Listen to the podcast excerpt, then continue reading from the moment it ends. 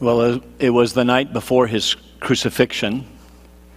The disciples, the twelve, had gathered with, with him in the upper room to observe the Passover, the last Passover. You, you see, it was there that he introduced the first Lord's Supper. This is my body broken for you. This is my blood shed for your forgiveness. Let's not forget who was speaking. Scripture says things like this of him He is the image of the invisible God, the firstborn, that is, first in rank of all creation. First in rank because for by him all things were created in the heavens, on the earth, visible, invisible, doesn't matter whether thrones or dominions or rulers or authorities, all things have been created through him and for him. He is before all things, and in him all things hold together. He is also the head of the body, the church, and he is the beginning, the, the firstborn, the most important, raised from the dead, so that he himself would come to have first place in everything. For it was the, God, for it was the Father's good pleasure for all the fullness of deity to dwell in him. This was Jesus, the Son of God and God the Son. Lofty language, I know. But it would be impossible to speak too highly of him. How does one speak too highly uh, of the infinite God who humbled himself and took on flesh? and yet, at that, la- at that Passover, the, the last Passover, the Last Supper, the first Lord's Supper, those disciples, the twelve, began arguing among themselves about which one of them was the greatest. they had just spent three years with him, heard some of what he knew, seen some of what he could do. In other words, they had heard his teachings, they had seen the miracles. They were in the presence of infinite goodness, infinite power, infinite knowledge, infinite grace, infinite holiness, infinite glory, in the presence of God Himself, and they were fighting over supremacy. So John tells us, only John, one of the twelve there that night, one of the inner circle, the, the big three. This John tells us Jesus, knowing that his time had come to return to the Father, got up from supper and laid aside his garments, and taking a towel, he girded himself. Then he poured water into the basin and began to wash the disciples' feet and to wipe them with the towel with which he was girded. To include Peter. You remember that? When, when Jesus came to Peter, uh, Peter said, Lord, do you wash me? Do you wash my feet? Never. To which Jesus responded, If you, if you don't let me, you will have no part of me. You, you, see, part of the Christian life that Jesus here exampled is not only serving, but being served. Uh, did, did you know that being willing uh, or, or being willing to be served requires humility. See, you may know that the job of washing feet was reserved for the lowest of the low, a slave. But apparently, there was not one present at the Last Supper, their last meal together. It was common before a meal to wash your dirty, sandaled feet from the dusty roads, or, to have a lowly slave do it. There is not a single instance outside this story in Jewish or Greek or Roman sources of a superior washing the feet of an inferior, of a subordinate. you just didn't do that. But apparently, at this meal, no one stooped to the task. Interesting, they were arguing about who was greatest, but none was willing to serve. They were willing to fight for the throne, but no one played tug of war with the towel. So, Jesus, the Son of God and God the Son, lofty language, the one who created all things for himself, the one who humbled himself and became a man, now humbled himself further and washed the disciples' feet as they were arguing about which one of them was greatest. Maybe it was because at this point they were drawing straws to see which one was the least among them to stoop to this task of foot washing. I, certainly, we would all agree it wouldn't be Peter, James, and John. Jesus wrapped himself in a towel, poured some water in a basin, and began to wash the disciples' feet. The act was both stunning and humbling. Something none of them had, uh, had done nor would be willing to do. Now, please understand, it, it, it, was not like Michelangelo's painting of the Lord's Supper. They, they would have been seated on low couches around a low table, tri, uh, triclinium, leaning on their left elbows, eating with their right hands, their feet stretched out behind them. And so Jesus made his way around the perimeter, washing their feet, apparently in silence. No doubt the disciples exchanged shocked glances, maybe murmuring and whispering, but both wondering what he was doing and embarrassed and shamed by his actions. Embarrassed and shamed for them and for him. After finishing, again, no doubt in stunned silence, except for that brief interchange with Peter, Jesus put on his outer robe, took a seat, and looked them in the eyes and asked, Do you know what I have done? I, I, I can see 12 heads dropping to their chests or perhaps exchanging guilty glances. You call me teacher and Lord, and so you should, for so I am. If I then, the Lord and the teacher, washed your feet, you also ought to wash one another's feet. For I gave you an example that you should do as I did to you. Truly, that means listen up. I say to you, a slave is not greater than his master. I'm the master, and I perform the duty of a slave. So should you. Let me share some thoughts with you from Pastor Kent Hughes on this particular event. He writes Jesus rises from supper just as in the incarnation. He rose from his place of perfect fellowship with God the Father and the Holy Spirit. He lay aside his garments just as he had temporarily laid aside his glorious existence. He takes a towel just as he took upon himself the form of a servant. He wraps a towel around his waist, for he had come to serve. He pours water into the basin just as he was about to pour out his blood in order to wash away human sin.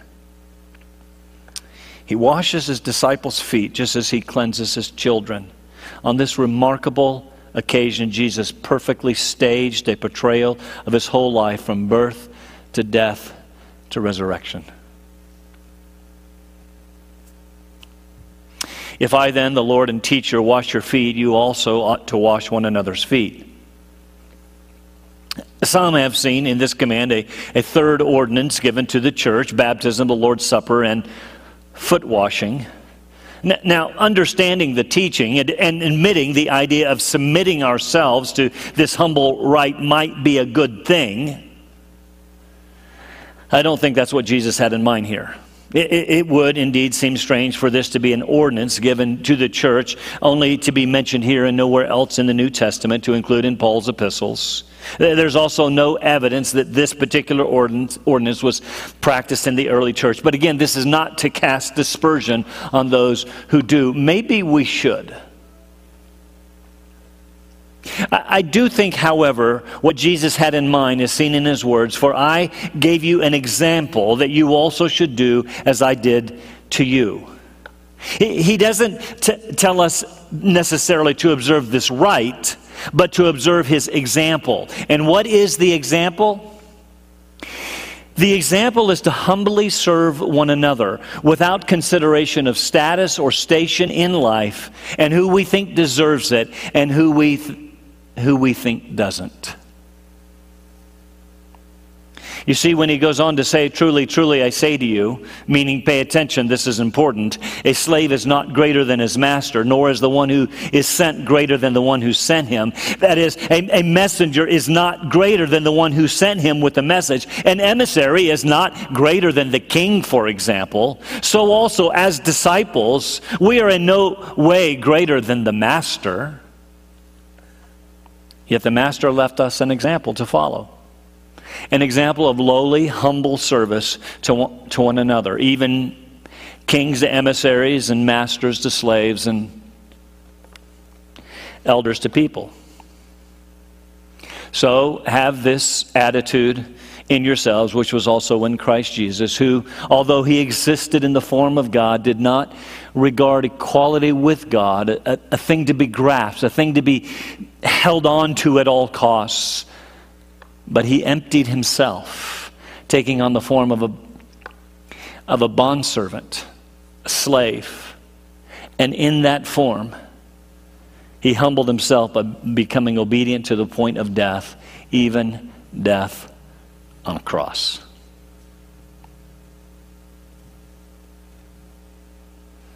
All of that to say this one of the hallmarks of the Christian faith is humility. If we want to be like Jesus and walk as Jesus walked, we will be humble. But as John Piper rightly observes, quote, humility is not a popular human trait in the modern, modern world. It's not touted in talk shows or celebrated in valedictorian addresses or commended in diversity seminars or listed with core values. And I would add, it is certainly not displayed on Facebook. That's where we take off the facade of humility and demonstrate our arrogance. And so he writes if you go to the massive self help section of Barnes and Noble, you won't find many books on humility. I have been around long enough to attend many graduation ceremonies, to listen to those valedictorian addresses, to listen to commencement speakers laud the accomplishments of the graduates taking place throughout this month and commend them to their next station in life, to college or from college to the world. And, and you always get the sense uh, that, that, that help has arrived. Those listening in the audience are, are never sure how we've made it this far without this new crop of graduates, but not to fear they are here and all will be made right with the world. Inevitably, the charge will be given go make a difference. You can do it. Change your world. What you do not hear is this go wash some feet. Now, now, that you have your high school diploma, your bachelor's, your master's, or perhaps your doctorate, you're qualified. Go wash some feet.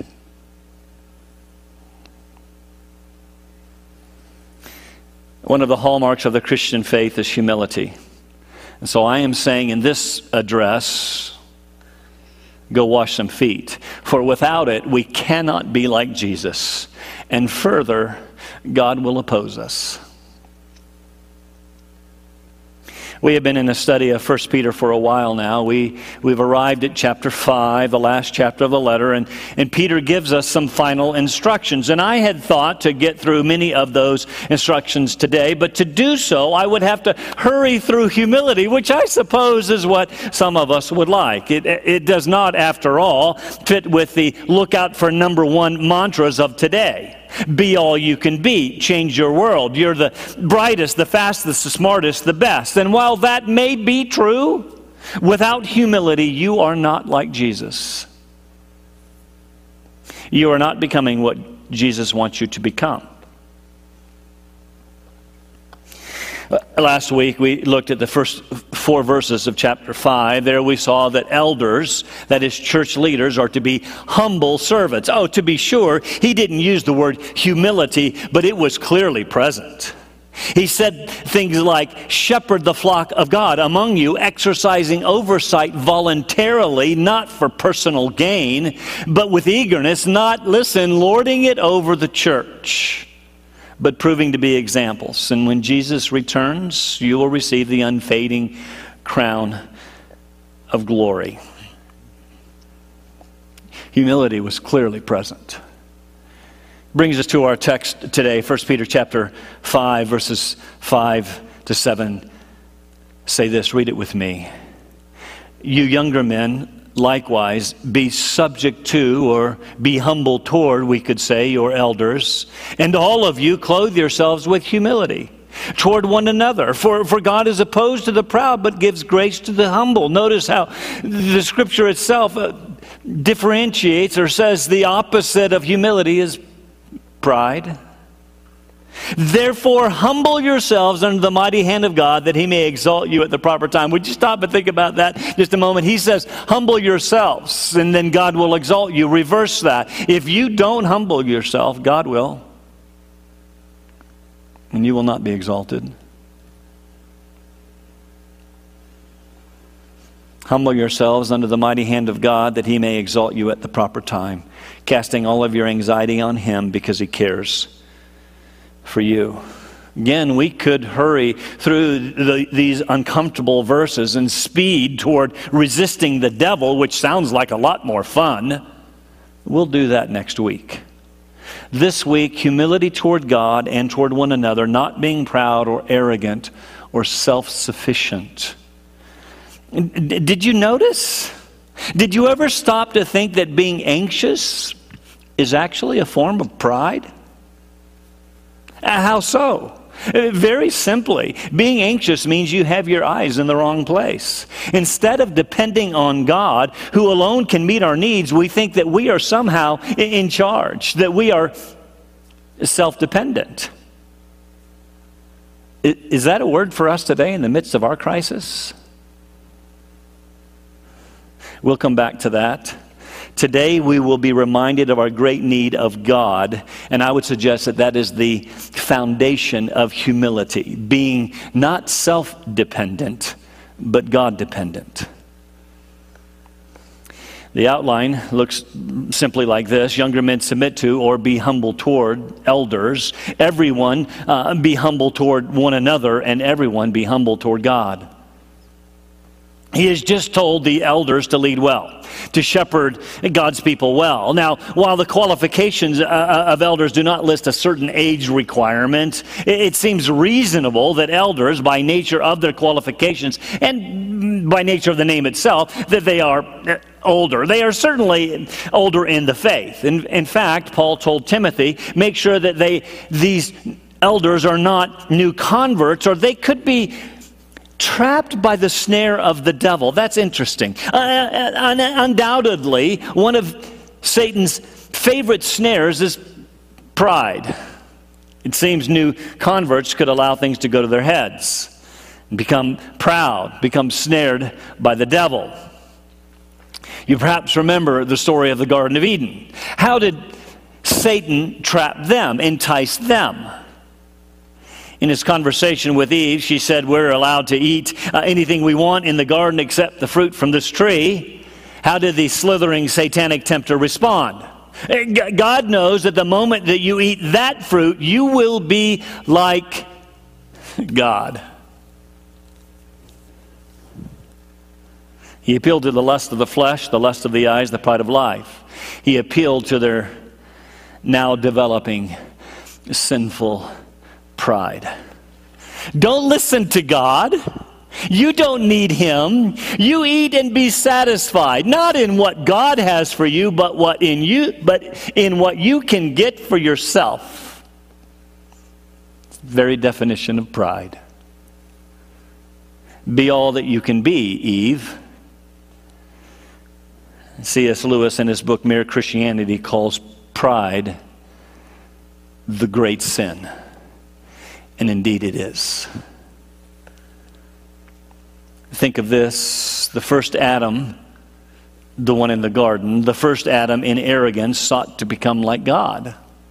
The second Adam, Jesus, in humility became like a man.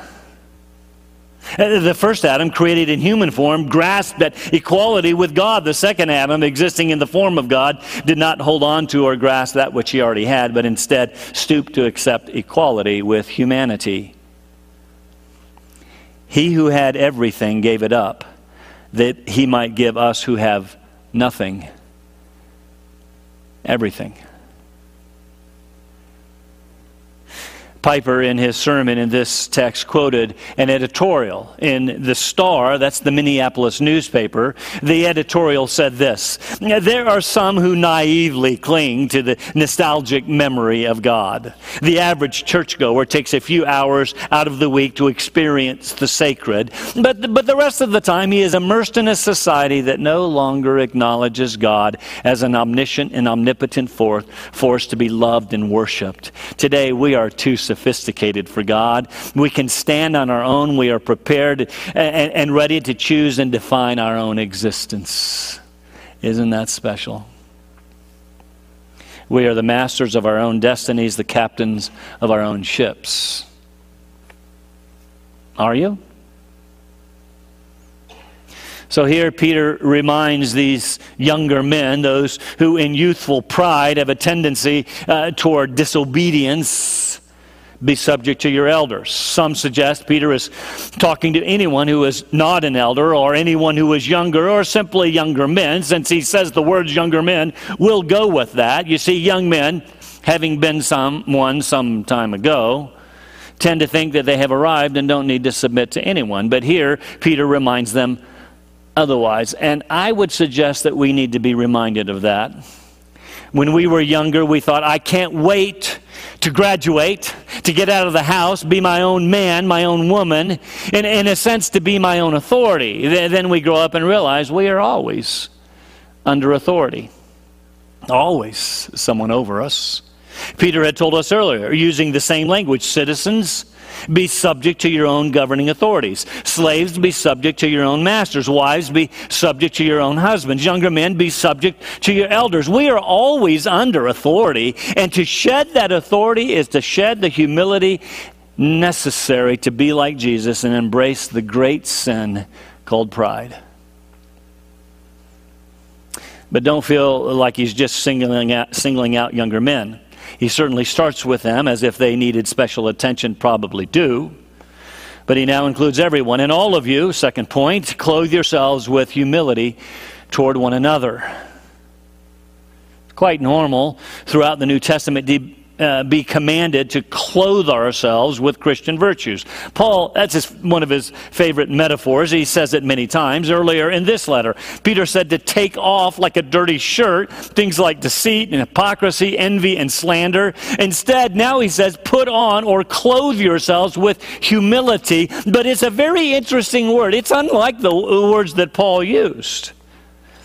You see, the word that he uses speaks of a slave putting on an apron. And then we remember that Peter was in the upper room when Jesus did just that. Put on the humility that is necessary to serve others, no matter how menial the task, even if it means washing feet. I suppose we should define humility Charles Spurgeon said, Humility is the proper estimate of yourself. I would add further, a proper estimate of yourself in the eyes of God. C.J. Mahaney, in his book Humility, True Greatness, don't miss the title, defines it this way Humility is honestly assessing ourselves in light of God's holiness and our sinfulness. One can scarcely look at God and then look at ourselves and be proud unless, of course, we just dismiss him. Andrew Murray, in his book titled Humility, writes God, as the ever living, ever present, ever acting one who upholds all things by the word of his power, and in whom all things exist, meant that the relationship of his creatures to himself would be one of, listen, unceasing, absolute dependence. That, he says, is humility. Further than pride is any independence from God as we seek to shed him and suggest that he doesn't actually exist. Any form of self reliance or self dependence. And so John Piper goes on to suggest that we can understand humility by looking closely at its antithesis, pride, as it is put in opposition in this text. He suggests that pride is, look at these, pride is self satisfaction as opposed to God's satisfaction. Uh, pride is self sufficiency and self reliance. Pride considers itself above instruction. I don't need instruction. I've arrived. I have my diploma. Pride is insubordinate, does what it wants. Pride takes credit for what God alone does. Look at this Babylon that I had have built, Nebuchadnezzar said one day. Pride likes to be made much of because, after all, you are the captain of your own ship, the center of your universe. Pride aspires to the place of God. Pride opposes the existence of God. Pride, pride refuses to trust in God and instead trusts in me leading to the last one. Because of all of that, pride is anxious about the future. Because you see, if you think that everything depends on you, that you are the source of your satisfaction and joy and sufficiency, then of course, given your meager resources and inability to control the future, of course, then you should be anxious. If you are anxious, it is because your eyes are on yourself way too much. And so you boil that all down, considering these definitions. I have said, I do not think that humility as it relates to others means thinking less of yourselves. Uh, of becoming a doormat so others can walk on you. Obviously, it is the opposite of pride, which is to think too much of yourself, as we are in courage to do in our society. Remember, look out for number one. If you don't look out for yourself first, no one else is going to. That is true in sinful society. We, however, are the church. We are not sinful society. And so I would suggest humility is not thinking less of yourself, it is not thinking of yourself at all. Not that you do not seek to put on Christian virtues and grow in your faith, things like that, but it means that you do not think of yourself first, you see. You think of others. How you may serve them, how you may care for them. Put them first. Think of what I just said. If, if, you, don't, don't, if you think if I don't put myself first, no one else is going to. Well, that may be true, unless, of course, we are in the church as brothers and sisters of Christ. Then everyone, as we clothe ourselves with true humility toward one another, will be thinking of you first. Do you see how that works? Peter goes on to quote Proverbs chapter 3, verse 34 verbatim Clothe yourselves toward one another, for God opposes the proud and gives grace to the humble. This is meant to be an incentive for not being arrogant. Pursue pride, and God will oppose you. Peter actually gives in this text four incentives for pursuing humility. First, verse 5 God is opposed to the proud. Nothing could be worse than to have an infinitely powerful and holy God opposed to you. So eh, don't be proud. Eh, second, also in verse 5, God gives grace to the humble. And nothing then could be better than to have an infinitely powerful and wise God treat us graciously. You see, He gives grace to humble people. The reason is not that humility is a performance that earns grace, but humility is a confession of emptiness that then receives grace.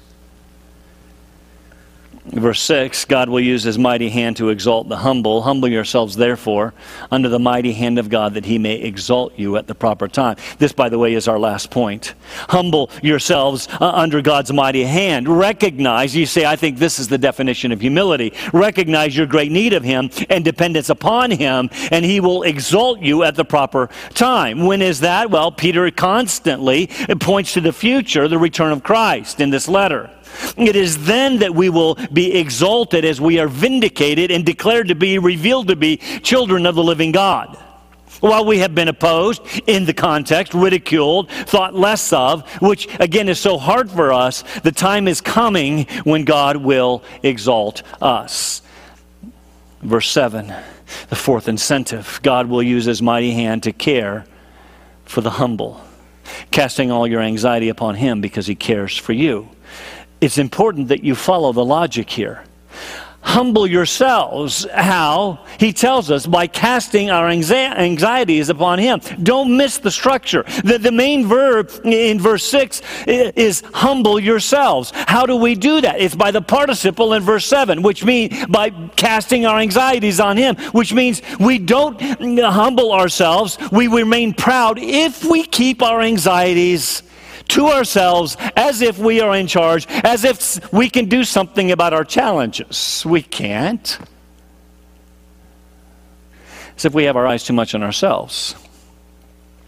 Certainly, we have seen this letter was written to a suffering, persecuted church. In the midst of that persecution, he is saying, Don't rely on your own resources. Cast your anxiety and dependence on the, the only one who can do something about the situation in which you find yourself, whose mighty hand will then care for you. Now, to be clear, that does not mean that he always delivers his opposed children from persecution. He often does not, but he will care for us and see us through and exalt us in the in due time, at the proper time, at the revelation of Jesus Christ, and will receive glory and honor.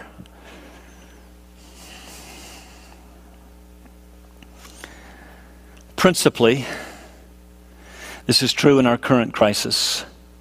Will God deliver us from disease and its consequences?